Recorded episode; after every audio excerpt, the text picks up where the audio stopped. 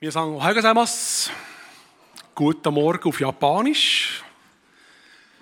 Schön seid ihr da. Ich muss euch ehrlich sagen, ich bin ein bisschen nervös heute Morgen. Weil heute Morgen tue ich das erste Mal, nämlich nicht nur predigen, also predigen tue ich eben nicht. Ich tue einfach ein bisschen über Japan reden. Etwas, was ich bis jetzt noch nie gemacht habe. Das ist ja kein Problem. Das Problem ist, dass eine Japanerin hier unter uns hockt, noch in der vordersten Reihe. Und darum jetzt auf Japanisch, ah, ano, Jodan da geht auch, ni koruninate, watashi no maiku, tori ni kite kuru made, tsusugu zu da ne. Ich mache so lange, bis sie vorher kommt und das Mikrofon wegnimmt. Dann weiss ich, jetzt habe ich etwas Dummes gesagt. Nein, ich wollte mir es nicht lassen. Zuerst wirklich, es ist für mich grosse Freude, dass Kern, Takahashi, Family, Lukas, Mami, der Sam, der Yuma da ist. Zehn Jahre jetzt schon, sie sind in Japan. Wir haben es nie geschafft, uns hier in der Schweiz zu treffen. Lukas ist mir ein ganz lieber Bruder in Japan. Wir probieren jede Woche miteinander zu telefonieren. Die Gespräche gehen zum Teil sehr lang, wir einander klagen, einander aufbauen, einander ermutigen, einander austauschen. Und das ist mir immer eine ganz schöne Zeit, die wir zusammen haben. Es ist eine grosse Freude, ist mit seiner Familie und Mami da. Sie sind wirklich eine grosse Ermutigung für mich.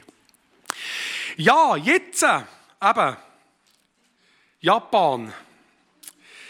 Der Lukas ist ja vor allem in äh, Tokio tätig.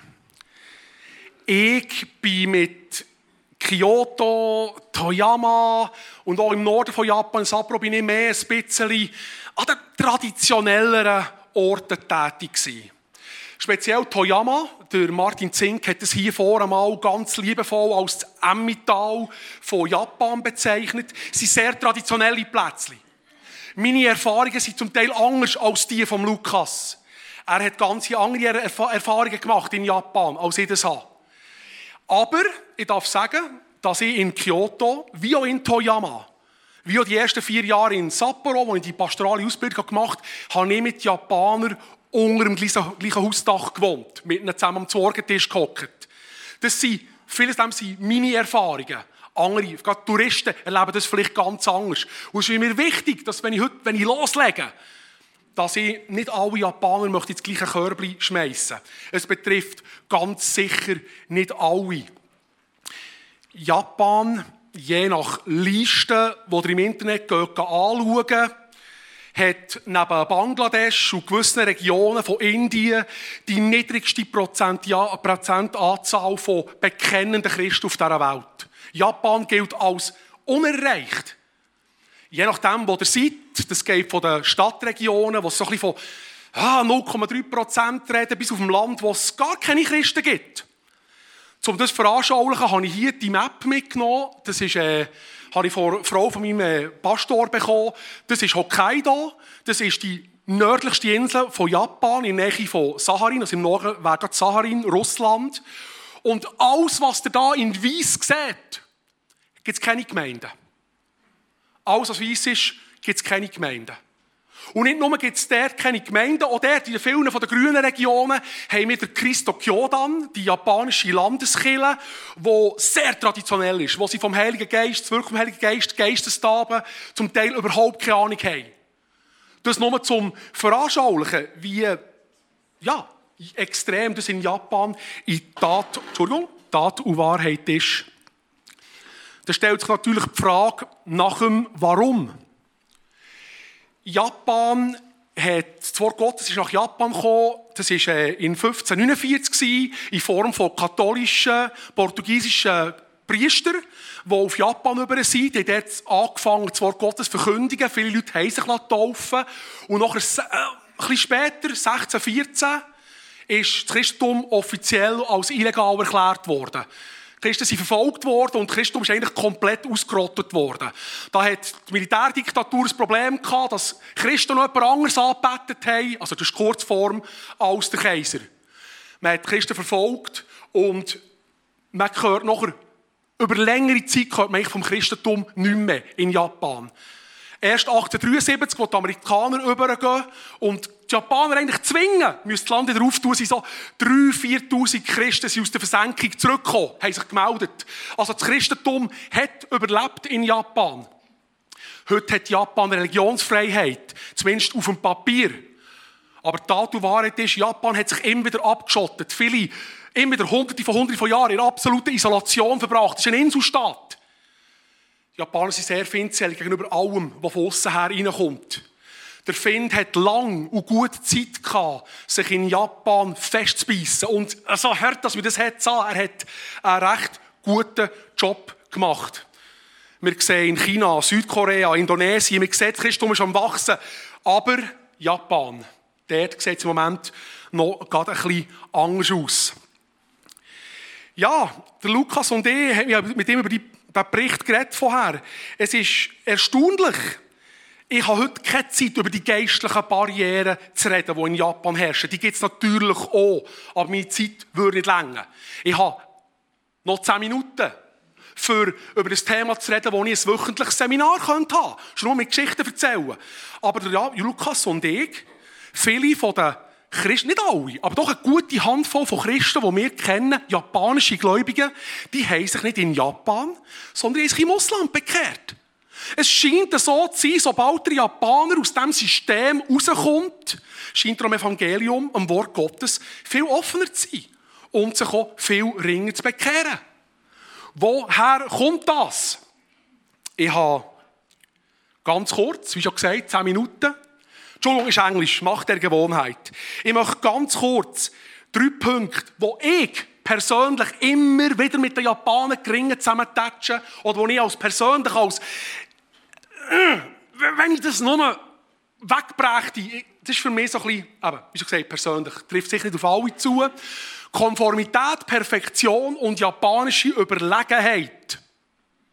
Ich mache einfach so weit, wie ich komme. Und nachher übergebe ich am Lukas das Wort.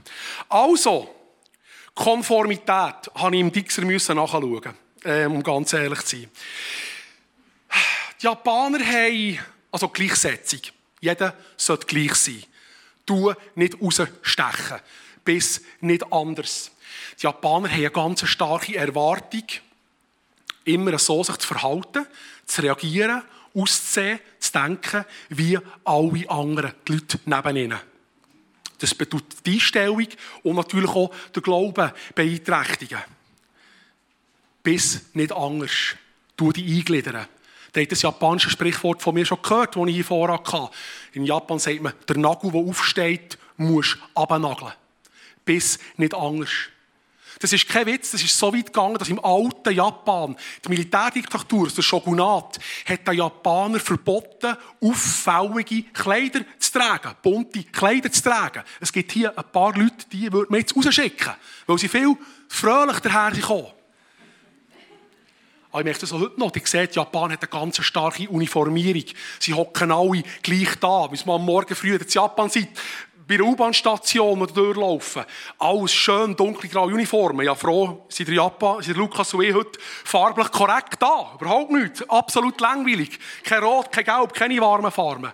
Ihr seht, wir sind schon eine Zeit lang in diesem Land. Wir haben uns eingegliedert. Das ist nicht immer gut. Der Japaner, und das ist etwas, wo ich persönlich immer wieder Mühe habe damit, Japaner sagt oft alles, nur nicht das, was er denkt viel Freude an der Seelsorge mit jemandem.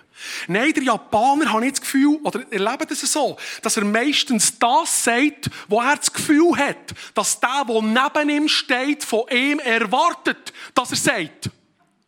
Nicht rausstechen. Was will der, dass ich jetzt sage? Das macht natürlich vieles im Christentum total mühsam. In Japan ist jede Person verantwortlich für die Handlungen von seinen Nächsten, seinen Kollegen, seinen Freunden, seinen Geschwistern, seinen Eltern. Und darum das starke Gruppendenken. Auch heute noch die Gruppenverantwortlichkeit ist extrem stark bei vielen Japanern.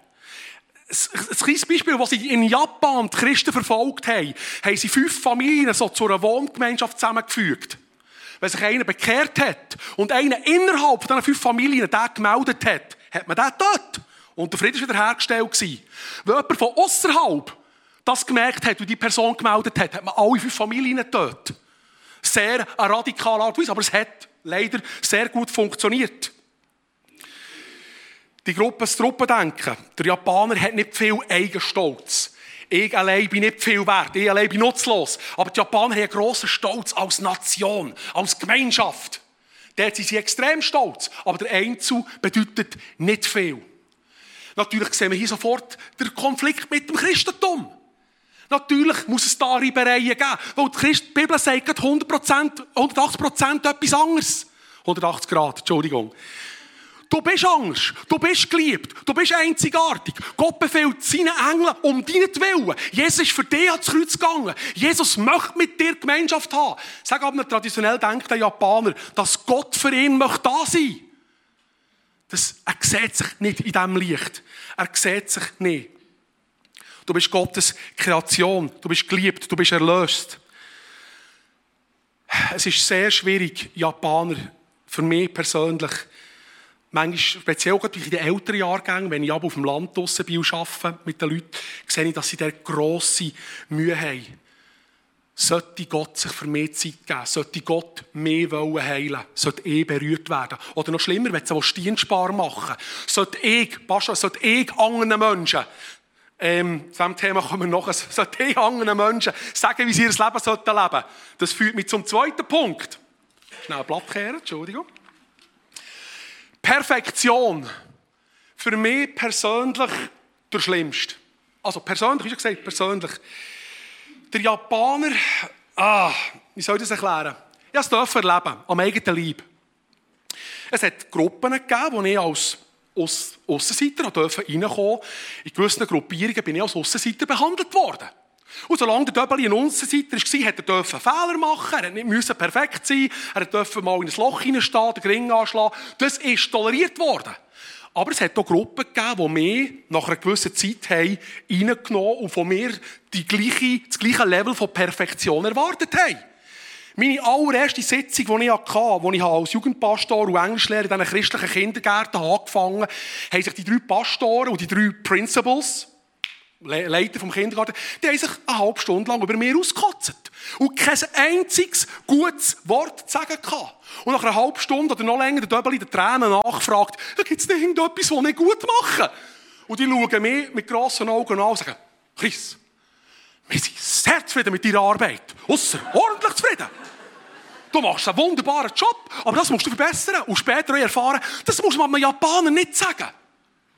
Der Japaner macht einen guten Job. Der Japaner gibt 100%, das ist Atarimae. Selbstverständlich sagt der Japaner.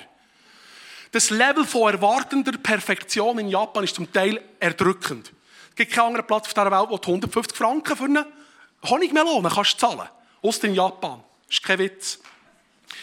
Der Druck, immer alles richtig zu machen, der Druck, flawless, fehlerfrei zu sein, ist extrem. Du darfst keine Sorgen haben, äh, Gefühle, Emotionen, die Stimme erheben, die Fassung verlieren, wird in Japan oft als Schwäche angeschaut. Du musst dein Leben meistern. Du musst dein Leben im Griff haben. Du brauchst keine Hilfe von anderen. Japan hat nicht die Philosophie vor Gnade und vor Vergebung. Wer von euch vielleicht Filme über das altere Japan schaut, der hat es sicher schon gesehen, dass von einem Japaner, wenn er versagt hat, wenn er seinen Meister enttäuscht hat, sein Auftrag nicht erfüllt hat, dass von ihm erwartet worden ist, dass er sich das Leben nimmt. Wie kannst du mit der Schande vom Versagen überhaupt leben? Und hier wieder der Konflikt mit dem Evangelium. Weil wir wissen, dass wir alle Sünder sind. Wir fallen alle kurz. Keiner von uns kommt in Himmel durch eigene Taten. Für Japaner, ihm mit dem Evangelium zu predigen, sehr oft ist es für viele Japaner, wenn du sagst, du bist schwach und du brauchst Hilfe von jemandem, der stärker ist als du. Gerade die älteren Jahrgänge, die ich kenne, haben mit dem grosse, grosse Mühe, ein Leben lang die Gnade anzunehmen, selbst wenn sie an einen Punkt kommen, wo sie zugeben, mal, ich bin ein Sünder, ich brauche Jesus Christus, haben sie jahrelang Mühe, das Gnadengeschenk anzunehmen. Du darfst keine Schwäche haben in Japan. Du musst perfekt sein. Es ist extrem schwierig für die Japaner. Der Leistungsdruck gibt über 1,5 Millionen Japaner, die im Elternhaus leben, in einem Zimmer abgeschottet. Hikikomori sagt man denen, zusammengebrochen unter diesem Leistungsdruck. Zeigen sich nicht mehr. Japan hat neben der Schweiz die grösste Selbstmordrate unter jungen Erwachsenen mit etwa 30.000 Leuten pro Jahr. Es ist sehr traurig. Das Konzept vor Sünde, das Konzept vor Schuldhaftigkeit ist vielen Japanern fremd. Ich lebe ein gutes Leben. Ich gebe mein Bestes. Ich bin flawless. Umso schöner natürlich, wenn man am Japaner sein Herz erreichen darf. Und du darfst Fehler machen. Du darfst sündigen. Du darfst immer wieder zum Gnadenthron kommen. Du darfst immer wieder zu Jesus kommen. Jesus möchte führen. Du darfst loslassen. Du darfst schwach sein. Weil Jesus ist in deiner Schwachheit, ist er stark. Die Japaner, die das begreifen, und dass sie dürfen anders sein zum ersten Punkt, dass sie dürfen Fehler machen, ist etwas Wunderbares zum Anschauen. Japan ist ein wunderschönes Land und die Japaner, die dürfen tanzen und die Hände verrühren während dem Lobpreis, ist für mich immer ein grosser Segen zum sehen. Ich schließe ab. Ähm, ich denke, Japan, ich liebe Japan. Bei allem, was ich jetzt heute gesagt habe, auch wenn es ein bisschen negativ überkommt, ich bitte euch, ich daran zu erinnern, ich bin seit 16 Jahren dort und ich wäre es nicht mehr, wenn ich die Japaner nicht von ganzem Herzen würde lieben. Besucht das wunderbare Land. Die Japaner, Christen oder nicht, sind natürlich immer noch in diesem System, von diesem System umgeben. Ich sehe meinen Dienst hauptsächlich dort, die japanischen Christen aufzubauen, sie zu ermutigen, Angst zu sein, dürfen Persönlichkeit zeigen und nachher so und so an ihrem Arbeitsplatz, in ihrem Klassenzimmer, unter ihrer Familie selber noch das Wort Gottes zu predigen. Und das Wort Gottes macht jetzt der Lukas weiter. Merci vielmals.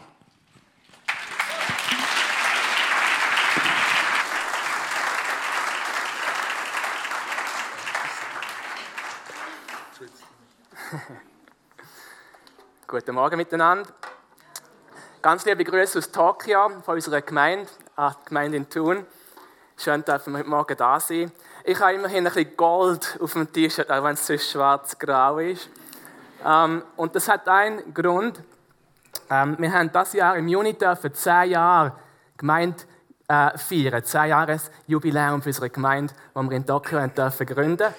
Es ist auch zehn Jahre her, seit wir dort sind. Wir sind ähm, vor zehn Jahren bin ich hier als Jugendarbeiter das letzte Mal aktiv gewesen. Ich glaube, auf Ende Juni damals aufgehört. Und jetzt ja, ist es sehr schön, wieder da vorne stehen und zu euch zu reden. Ich will nicht von der Mission erzählen, sondern predigen. Wer bisschen mehr über unsere Gemeinde und Gemeindegründung möchte erfahren, darf in drei Wochen an Regio-Gottesdienst auf Frutigen kommen. Ähm, und dort haben wir dann noch 15 Minuten, um von unserer Gemeindegründung zu erzählen. Und die Mami wird noch ein japanisches Lied vorsingen, was sie selber geschrieben hat. Das Neueste, nicht das, was sie hier gesungen hat vor zwei Jahren. Ähm, Hoffe auf Gott ist ähm, der Titel von meiner Predigt heute. Und ich habe gesehen, der Lucky Beutler ist hier, darum muss ich die Frage stellen. Kennt jemand von euch den Film Per Anhalter durch die Galaxis? Oder das Buch? Ein, paar Herzen, natürlich, Rema muss ich auch erwähnen. Ähm, Im Film suchen sie die Antwort auf die ultimative Frage nach dem Leben, nach dem Universum und allem. Der Supercomputer gibt dann am Schluss, gegen den Schluss vom Film, die Antwort auf die Frage. Die Antwort ist 42. Ähm, der Film bezieht sich nicht auf Psalm 42 ähm, und doch führt uns der Psalm zur einzigen Antwort auf unsere tiefe Sehnsucht nach Sinn und Hoffnung im Leben. Früher ist hier der Wand noch gestanden, Jesus die Antwort und das ist heute noch genau gleich. Psalm 42, den ich heute davor predigen werde, ist geschrieben worden nicht vom König David, wie die meisten Psalmen, sondern von den Söhnen, Söhnen Koras. Sie sind eine Stammesgruppe innerhalb vom, von den Israeliten. Sie sind Wächter zur Zeit von David, König David, sind sie die Wächter von der Stiftshütte geworden. Ähm, vom Tempel aus. Sie sind auch zu Führer in der Chor- und Orchestermusik geworden. Und haben, wenn immer ein Fest war in Israel, haben sie das Volk Israel, das nach Jerusalem zum Tempel pilgert ist, in freudigem Lobpreis vor Gott und in den Tempel geführt. Das ist die Aufgabe von den Söhnen Korachs. Aber was sie diesem Psalm geschrieben haben, was wir heute anschauen, Psalm 42, sind sie nicht mehr beim Tempel sondern im Exil. Umgeben von Feinden, umgeben von Leuten, die ihren Glauben verhöhnt haben. Und sie haben sich Sie haben sich danach gesehnt, wieder dürfen beim Tempel sein. Ich möchte den Psalm vorlesen. Ähm, Die meisten von euch kommt wahrscheinlich bekannt vor, vor allem der Anfang. Wie ein Hirsch nach klarem Wasser lechzt, so sehne ich mich nach dir, mein Gott. Meine Seele, dürstet nach Gott, nach dem lebendigen Gott. Wann darf ich wieder kommen? Wann vor seinem Angesicht stehen? Tränen waren Tag und Nacht mein Brot, denn sie sagten täglich zu mir, wo ist denn nun dein Gott? Darüber denke ich nach und es bricht mir das Herz. Wie gern zog ich mit der fröhlichen Schar mitten im Lärm der feiernden Menge und führte sie mit Jubel und Dank in Gottes Haus. Was bist du so verwirrt, meine Seele? Was stöhnst du in mir? Hoffe auf Gott. Denn ich werde ihn noch loben für das Heil von seinem Angesicht. Mein Gott, ich bin ganz aufgelöst. Oder eine andere Übersetzung sagt, tiefe Trauer bedrückt meine Seele. Darum denke ich an dich aus dem Land des Jordan, der Hermongipfel und des kleinen Bergs. Die Tiefe ruft der Tiefe zu, beim Tosen deiner Wasserströme. Alle deine Wogen und Wellen gehen über mich hin. Am Tag bietet Jahwe seine Gnade auf. Nachts ist sein Lied bei mir, ein Gebet zum Gott meines Lebens. Sagen will ich zu Gott, meinem Fels, warum hast du mich vergessen? Warum laufe ich trauernd herum, bedrückt durch den Feind? Mörderische Qual in meinen Knochen ist der Horn meiner Bedränger, die mich täglich fragen, wo ist denn dein Gott? Was bist du so verwirrt, meine Seele? Was stöhnst du in mir? Hoffe auf Gott, denn ich werde ihn noch preisen, ihn, meine Hilfe und meinen Gott. Traditionell möchte ich meine Predigt in drei Punkte einteilen. Wir starten mit dem ersten Punkt. Meine Seele dürstet nach Gott. Da möchten wir zusammen schauen, was es bedeutet, auf Gott zu hoffen. Im zweiten Punkt, tiefe Trauer bedrückt meine Seele, möchten wir zusammen schauen, wieso dass mir es uns allen so schwierig fällt, im Alltag auf Gott zu hoffen. Und im dritten Punkt, Neuausrichtung unserer Hoffnung, möchten wir zusammen schauen, wie uns Jesus und das, was er für uns da hat, dabei hilft, auf ihn zu hoffen, auf Gott zu hoffen. Okay, gehen wir zurück. Punkt 1. Ich denke, die meisten von uns kennen noch das Lied Wie ein Hirsch schlägt nach frischem Wasser. Ich kann nicht so gut singen, aber wenn ihr es kennt, habt ihr es wahrscheinlich erkannt.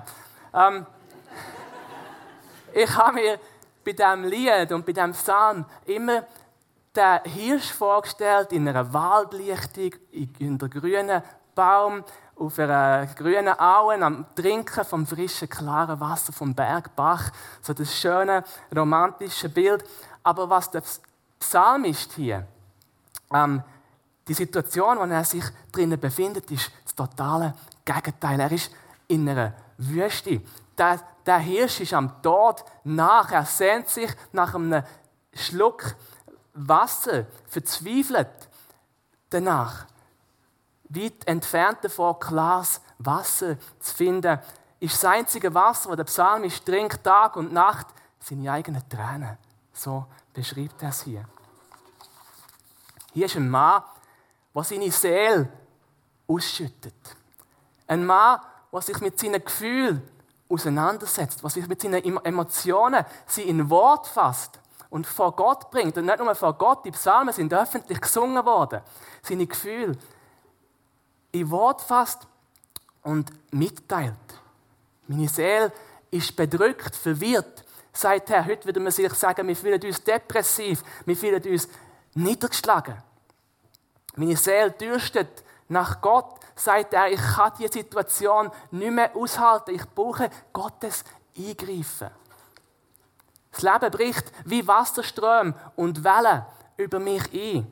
Ich fühle mich Gott vergessen, wenn ich für meinen Glauben verspottet werde. Wo ist denn nun dein Gott? Fragen sie ihn immer wieder. Ich fühle mich wie tot in meinen Knochen. Das Wort vom Psalmist. Setzest du dich mit deinen Gefühlen auseinander? Fassest du sie in Wort? Vielmals unterdrücken wir unsere Gefühle. Oder Wir versuchen sie zu ignorieren. Selten setzen wir uns mit unseren Gefühlen so auseinander, dass wir sie wirklich in Wort fassen, vor Gott bringen, mit anderen Menschen teilen, die für uns beten können, für uns einstehen können. Der Psalmist ermutigt uns dazu. Sprich deine Gefühle aus, bring sie vor Gott und dann macht er etwas Interessantes hier in diesem Psalm. Er redet mit sich selber. Was bist du so bedrückt? Was bist du so bedrückt, meine Seele? Er spricht zu seiner eigenen Seele. Wieso fühle ich mich so deprimiert? Warum bist du so aufgewühlt in mir? Warum so ängstlich? Warum so unruhig? Warum so verwirrt? Warum so aufgelöst, so angespannt, wie ein Ballon in deiner Brust, wo aufgeblasen wird und dann verplatzen nach ist? Und bald findet er seine Antwort, weil er nicht auf Gott hofft. So fängt er an, zu sich selber über Gott zu sprechen. Hoff auf Gott, meine Seele.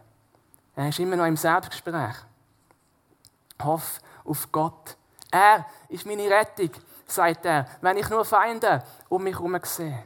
Er ist mein Leben, sagt er im Vers 9, wenn ich meine, in meinen Tränen vertrinke. Er liebt mich unerschütterlich. Auch Vers 9. Auch wenn, mich, auch wenn ich mich von allen gehasst fühle, ist er da. Er ist mein Fels. Auch wenn ich von Wasser, Strömen und Wellen überschüttet werde. Und das ist mehr als nur positives Denken oder kognitive Therapie, die wir uns Positives zusprechen. Ja, wir sprechen uns Gottes Wahrheit zu. Das macht der Psalmist. Er spricht sich Gottes Wahrheit zu. Aber es ist mehr als nur Wissen in dein Leben zu sprechen. Dir gute Worte zu sprechen. Es ist, wenn du Gottes Wahrheit in dein eigenes Leben sprichst, dir zusprichst, dann ladest du dich selber zu einer Begegnung mit Gott ein, mit dem lebendigen Gott, mit dem Schöpfer, mit dem, der die Wahrheit verkörpert. Wahrheit dringt nicht nur in dein Herz ein, sondern Gott selber kommt in dein Herz, wenn du seine Wahrheit in dein Leben sprichst. Römer 8, 16 sagt, dass der Heilige Geist mit unserem Geist Zeugnis ableitet. Gott macht seine Wahrheit in unserem Herz lebendig, wenn wir sie aufnehmen und uns zusprechen. Wir müssen uns nicht einreden, dass die Welt ein besserer Platz ist als das, was wir erleben. Als das, was der Psalmist erlebt. Die Welt ist kein besserer Platz. Die Welt ist zerbrochen. Die Welt ist voller Sünde. Und die Schöpfung ist nicht das, was sie mal war. Aber wir haben eine lebendige Hoffnung. Wir haben einen Ort, wo wir hergehen können. Wir haben einen lebendigen Gott. Ein Gott, der in die zerbrochene Welt, wo wir drinnen leben, eintritt, eintreten ist, dir aufhilft und an deiner Seite geht. Erlebst du das? Erlebst du das, wenn du in dieser Wüste bist und dich nach Wasser sehnst? Wieso erlebst du das? Oder wieso erlebst du das nicht? Das führt uns zum zweiten Punkt. Wieso ist es so schwierig, in unseren Herausforderungen auf Gott zu hoffen? Der Paul Tripp, ein, ein Theologe, den ich sehr gerne lese, äh, sagt, niemand hat mehr Einfluss auf dein Leben als du, denn niemand spricht mehr zu dir als du selbst. Den ganzen Tag, ob du willst oder nicht, sprichst du zu dir selber. Und du kannst auslesen, was du willst in dein Leben sprechen. Sprichst du, es spielt eine Rolle, was du zu dir selber sprichst, was du dir selber sagst. Es formt, das, was wir uns selber sagen, Tag ein, Tag aus, formt unser Herz, es formt unsere Verlangen, es formt unsere Wünsche, es formt unsere Entscheidungen und unsere Handlungen. Es ist absolut entscheidend, was du dir selber sagst. Bist besser vorsichtig drinnen, was du dir selber zusprichst. Bist dir bewusst drinnen, in dem, was du dir sagst. Du kannst leben, zu dir selber in dein Herz sprechen oder du kannst Tod in dein Herz sprechen. Womit möchtest du dein Leben formen? Was sprichst du zu dir selber? Was sprichst du zu dir selber über dich? Was sprichst du zu dir selber über Gott? Was sprichst du zu dir selber über das Leben, über die Situation, wo du drin bist, über Menschen, von denen, wo du umgeben bist? Wisst ihr, es sind nicht die Umstände, nicht die Menschen um uns herum, nicht die Situation, nicht, nicht die schwierigen Sachen, die wir äh, begegnen im Leben, die uns depressiv machen, die uns in diese Situation, in diese Gefühle auslösen, die wir da beim ähm, Psalmisch sehen. Deine Gefühle sind nicht einfach das Ergebnis von einer schwierigen Situation. Wir haben oft den, das Gefühl, unsere Gefühle, unsere Emotionen, die sind einfach da, die können wir nicht beeinflussen. Jetzt müssen wir uns entscheiden, was wir damit machen. Das ist richtig, dass wir uns entscheiden müssen, wenn die Gefühle da sind. Aber es ist nicht richtig, dass die einfach passieren. Du kannst nicht deine Emotionen, äh, für deine Emotionen nicht den Umständen Schuld geben. Deine Gefühle sind nämlich das Ergebnis von dem, was du dir selber sagst über die Umstände. Wenn ich, jetzt habe ich mein Nadel nicht mitgenommen, wenn man auch immer das hört, wenn ich es am Boden schiesse hier und der Bildschirm verbricht, ich mache es jetzt nicht, und schönes Spielernetz hat, kannst du dir sagen, mit meinem Nadel, oh nein, jetzt kann ich meine Videos nicht mehr schauen, wo ich immer drauf geschaut habe. Jetzt kann ich das schöne Bild von meiner Frau, wo als Titelbild drauf ist, sehe ich nicht mehr richtig, nur immer durch ein Spielernetz. Jetzt geht man neun Monate, bis ich wieder einen neuen Vertrag abschließe und ein neues Nachteil bekomme. Äh, es geht einfach nicht mehr, es war so teuer. Gewesen. Alles ist... Das löst negative Gefühle aus. Du kannst dir sagen, okay, ähm, es ist blöd, aber ah, ich kann noch SMS schreibt man nicht mehr. Ich kann noch WhatsApp brauchen oder Line in Asien. Ich kann ähm, noch anrufen, dann telefonieren. Ich kann die Videos noch schauen, einfach halt nicht ganz so schön wie vorher. Und in neun Monaten komme ich ein neues über. Löst andere Gefühle aus.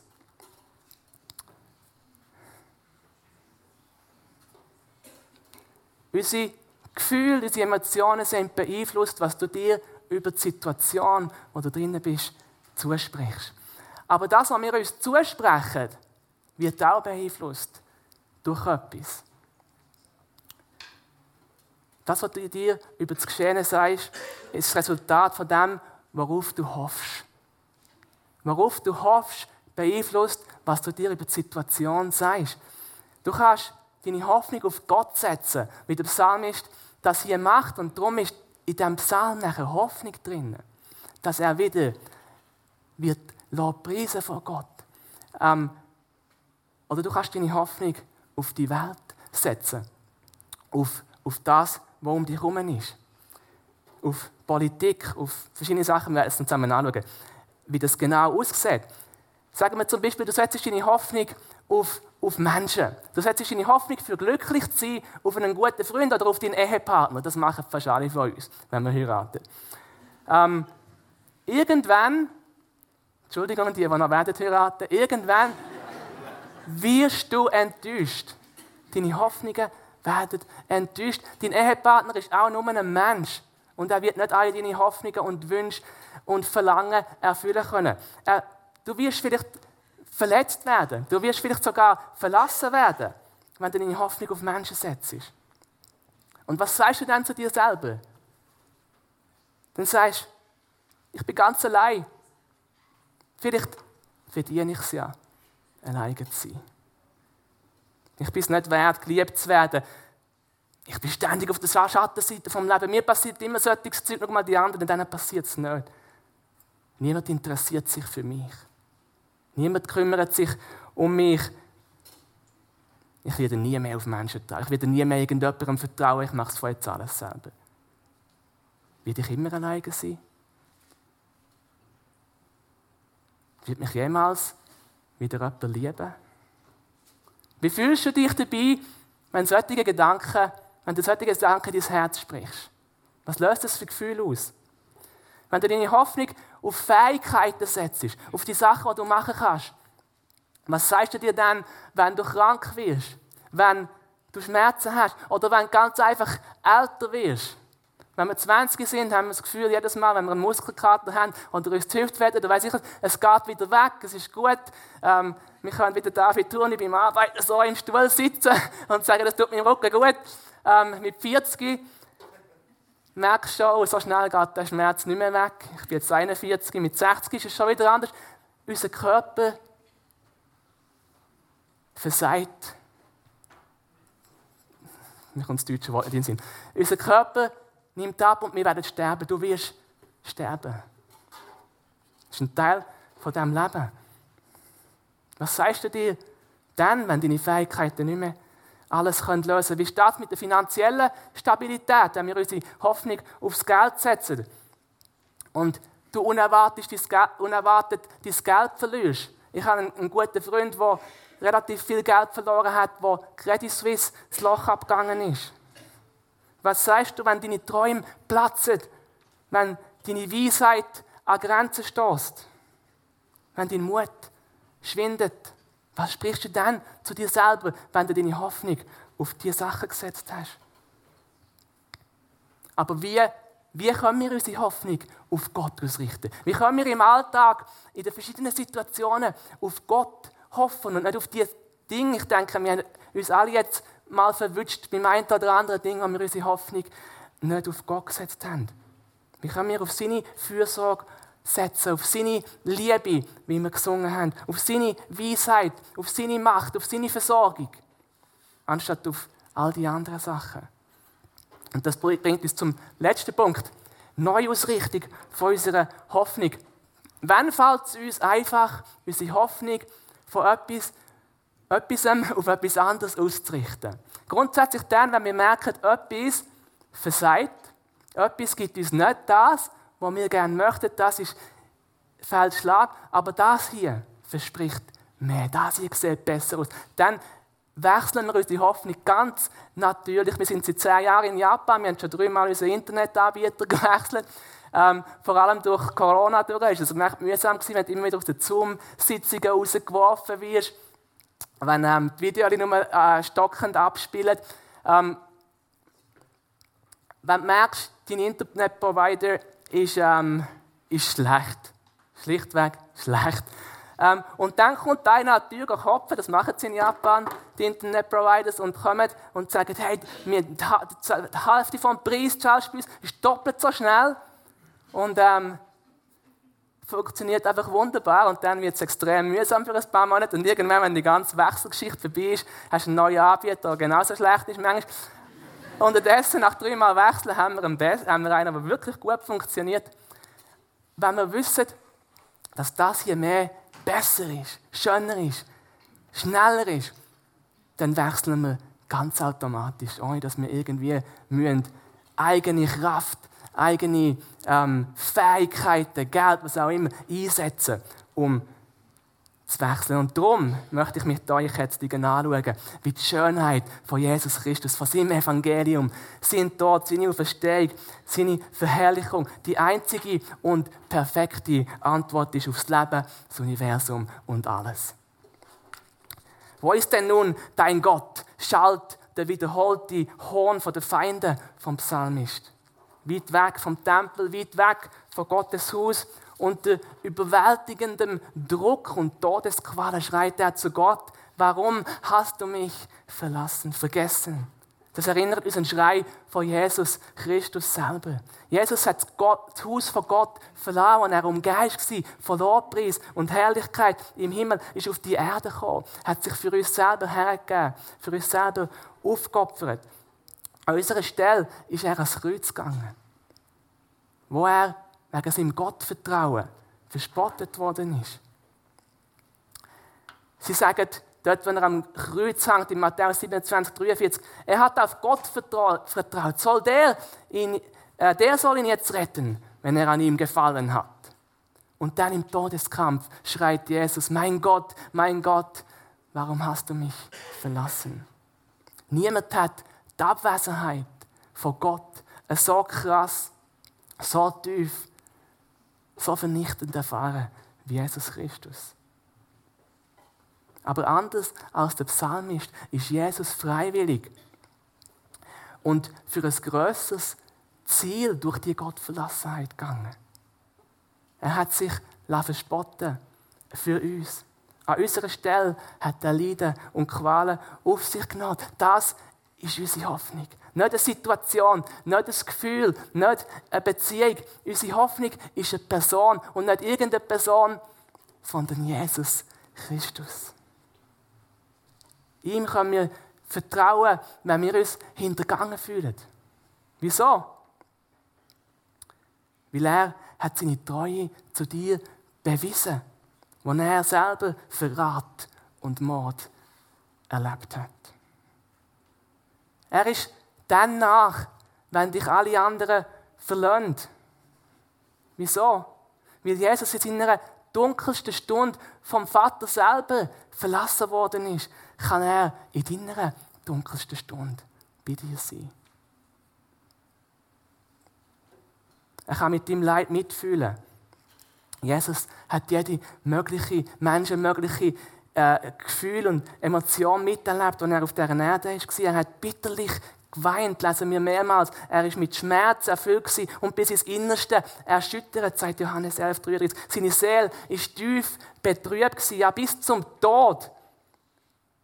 Er hat all das, was wir möglicherweise fühlen und erleben können, hat er an unserer Stelle bereits erlebt. Darum kann er mit dir mitfühlen. Wenn deine Gefühle sich überstürzen, dann kann Jesus dir helfen, deinen Emotionen zu begegnen. Deine Emotionen und Gefühle in Worte zu fassen, vor ihn zu bringen und zur Ruhe zu kommen. Vertraue ihm, dass er deine Stärke und dein Schutz ist, wenn du schwach und müde wirst. Er hat den Tod überwunden und ist zum Leben durchgedrungen, um dich zu dem Sieg zu führen. Er hat mit seiner Gerechtigkeit für deine Ungerechtigkeit bezahlt. Er begegnet dir in zärtlichem Erbarmen, in liebevollem Erbarmen und Gnade. Er hat nie genug von dir. Gott, Jesus hat nie genug von dir. Er wird nie müde von dir, dass du ständig weglaufst und wegrennst von ihm und anstatt auf ihn hoffst, auf alles andere mögliche Menschen, mögliche hoffst, lass ihn nicht sich von dir wegdrehen. Nein, er dreht sich dir zu. Seine Liebe und Gnade für dich sind da keine Bedingungen geknüpft. Nur eine einzige Bedingung und das ist der Tod von seinem geliebten Sohn. Das ist erfüllt. Seine Liebe und seine Gnade für dich vergönnt niemals. Sprich die Wahrheiten in dein Leben. Wiederhol sie immer und immer wieder in guten und in schlechten Zeiten. Und erwarte, dass der Heilige Geist mit dem Geist Zeugnis ableitet in deinem Herz und die Wahrheiten lebendig macht. Und sie werden deine Gefühle, das, was du fühlst, das, was du erlebst, beeinflussen, dass du dich zu ihm hin richtest. Komm immer wieder neu zu den Strömen vom lebendigen Wasser, wo du nur in Jesus Christus findest. Zum Abschluss möchte ich noch den Bibelvers vorlesen aus Johannes 4,14. Wer aber von dem Wasser trinkt, das ich, Jesus, ihm geben werde, wird niemals mehr durstig sein. Das Wasser, das ich ihm gebe, wird in ihm zu einer Quelle werden, die unaufhörlich fließt bis ins ewige Leben. Ich möchte noch beten. Danke, lieber Herr Jesus, dass du unsere alleinige Hoffnung bist. Und dass du, wenn immer wir, uns abwenden, wenn immer wir unsere Hoffnung in anderen Sachen suchen, dass du dich nicht abwendest von uns, dass du dich uns zuwendest, dass du immer wieder neu kommst, uns ziehst und uns hilfst und befähigst, deine Wahrheiten uns selber zusprechen und die lebendig machst in unserem Herz. Dass wir die lebendige Quelle, das lebendige Wasser dürfen erleben, wie es uns verändert, wie es uns lässt, hoffen in hoffnungslosen Situationen, wie es uns lässt, Freude empfinden, wenn, wenn in der tiefsten Trauer. Ich danke dir, Jesus, dass du die Welt überwunden hast. Und wir deshalb nicht mehr unsere Hoffnung auf auf die Welt setzen, sondern auf den, was sie überwunden hat. Ich danke dir, Jesus. In deinem wunderbaren Namen. Amen.